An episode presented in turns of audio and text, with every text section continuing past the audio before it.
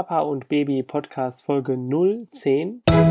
Herzlich willkommen und schön, dass ihr wieder eingeschaltet habt. In diesem Podcast verrate ich euch, welche Entwicklung die Babys in welcher Woche machen. In der heutigen Folge besprechen wir die Schwangerschaftswoche Nummer 15. Kommen wir wie immer zuerst zum Baby. Das Gewicht unseres Babys ist jetzt zwischen 60 und 80 Gramm. Unsere Körperlänge des Babys oder nicht ganz die Körperlänge, sondern die Scheitelsteißlänge ist bei 9 cm. Und ab heute fangen wir damit an, dass wir den Kopfdurchmesser, den sogenannten BPD, dazu nehmen.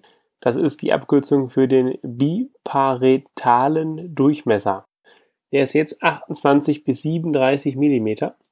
Das Baby hat ja ein kleines Herz. Das ist nun komplett entwickelt. Allerdings lässt das der Körper so eine kleine Öffnung die erst Tage nach der Geburt selbst vom, vom Organismus verschlossen wird.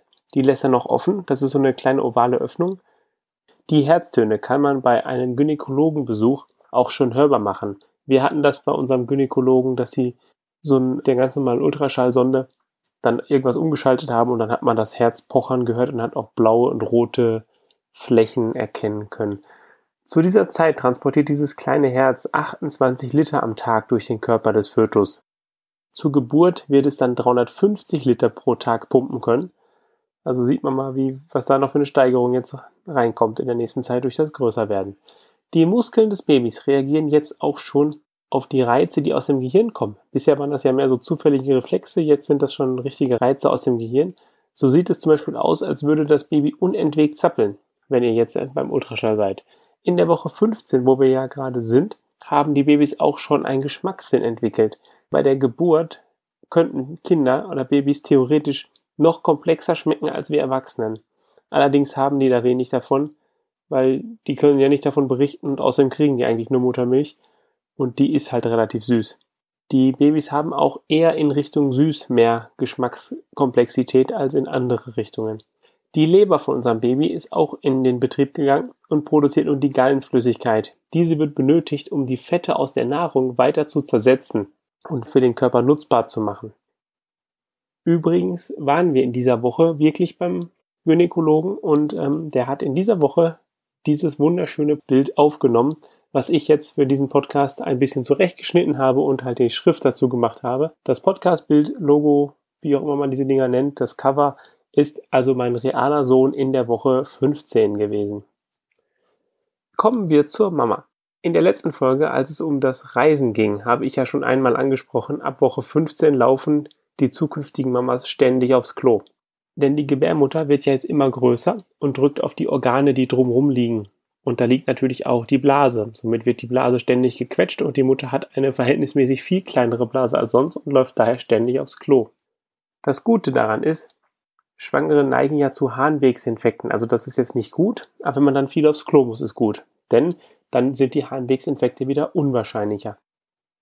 Sollten die Frauen eine Blasenentzündung bekommen, sollte man hier wieder mal schnell handeln und den Gynäkologen aufsuchen, denn eine Blasenentzündung kann unbehandelt eine Nierenbeckenentzündung hervorrufen und das wiederum kann eine Fehl- oder Frühgeburt verursachen.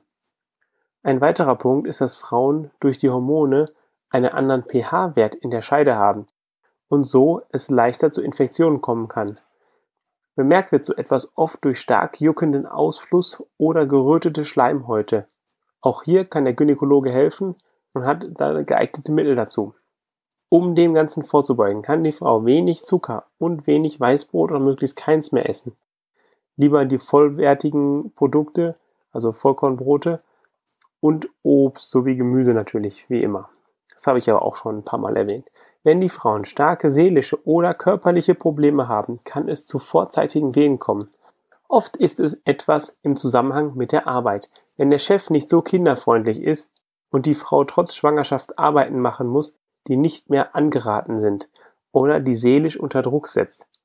In so einem Fall holt euch Hilfe am besten bei einem Betriebsrat. Damit ist keineswegs zu spaßen. Anderer Punkt, der Frauen so unter Druck setzt, ist die Beziehungsprobleme, die viele vielleicht haben. Gerade in so einer Schwangerschaft macht man einiges durch und das ist auch für die Männer nicht immer einfach, aber für die Frauen natürlich mal noch viel weniger. Nehmt sowas auf jeden Fall ernst.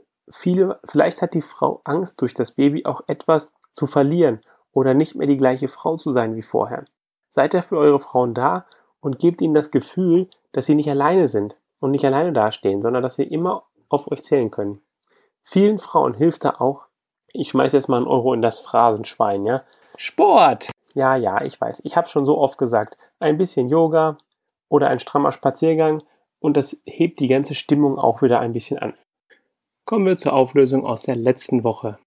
Elterngeld ist ein Geld, was Eltern bekommen können, wenn sie ihr Kind am Anfang des Lebens des Kindes selber betreuen und deswegen nicht oder nur Teilzeit arbeiten gehen können.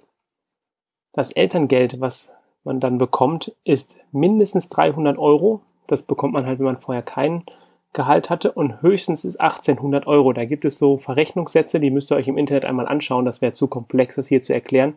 Also wenn man vorher sehr viel verdient hat, ist halt das maximal auf 1800 Euro im Monat begrenzt. Man bekommt zwölf Monate lang Basiselterngeld, so wird es genannt. Und man kann das schaffen, dass es auf 14 Monate erweitert wird.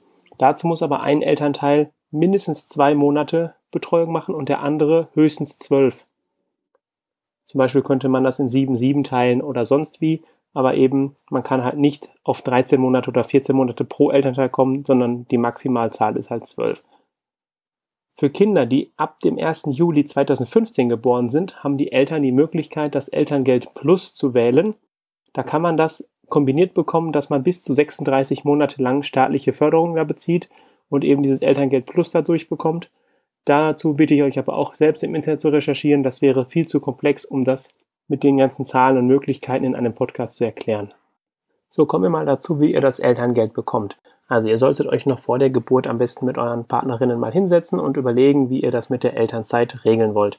Vielleicht wollt ihr auch beide weiterarbeiten gehen, so schnell es geht, und den Großeltern die Aufzucht des Nachwuchses überlassen. Das äh, kann ja jeder selbst entscheiden. Aber wenn ihr das selbst übernehmen wollt, dann setzt euch hin mit der Partnerin und überlegt, wer wie viel Monate, Wochen, wie auch immer zu Hause sein will und arbeitet das erstmal für euch aus. Und danach gibt es einen Elterngeldrechner, im Internet beim Bundesfinanzmin äh, nein, Bundesfamilienministerium, Entschuldigung. Und ähm, da könnt ihr das Ganze mal durchspielen. Mit eurem Gehalt, mit euren Zahlen, mit, weiß ich, seid ihr Beamte, seid ihr Angestellter, seid ihr Freiberufler oder selbstständig oder, oder, oder. Und das kann man da alles auswählen und eingeben. Und dann kann man mit den Zahlen und Werten einmal rumspielen, wann man davon am meisten was hat oder wann man auch nicht mehr über die Runden kommt. Das erkennt man dann recht schnell. Welche Variante dann am besten am, Ende für euch die beste ist, das muss jeder für sich rausfinden. In der nächsten Folge erzähle ich euch dann, was in der 16. Schwangerschaftswoche alles passiert.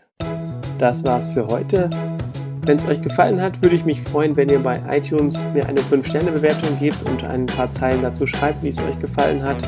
Und gebt den Podcast gerne euren Freunden, die vielleicht Kinder erwarten, Kinder planen oder auch schon Kinder haben. Und wenn ihr ganz frisch dabei seid, gerne auch eurer Hebamme. Ich gehe jetzt mit meinem Kind spielen. Bis dann, ciao, euer Rolf.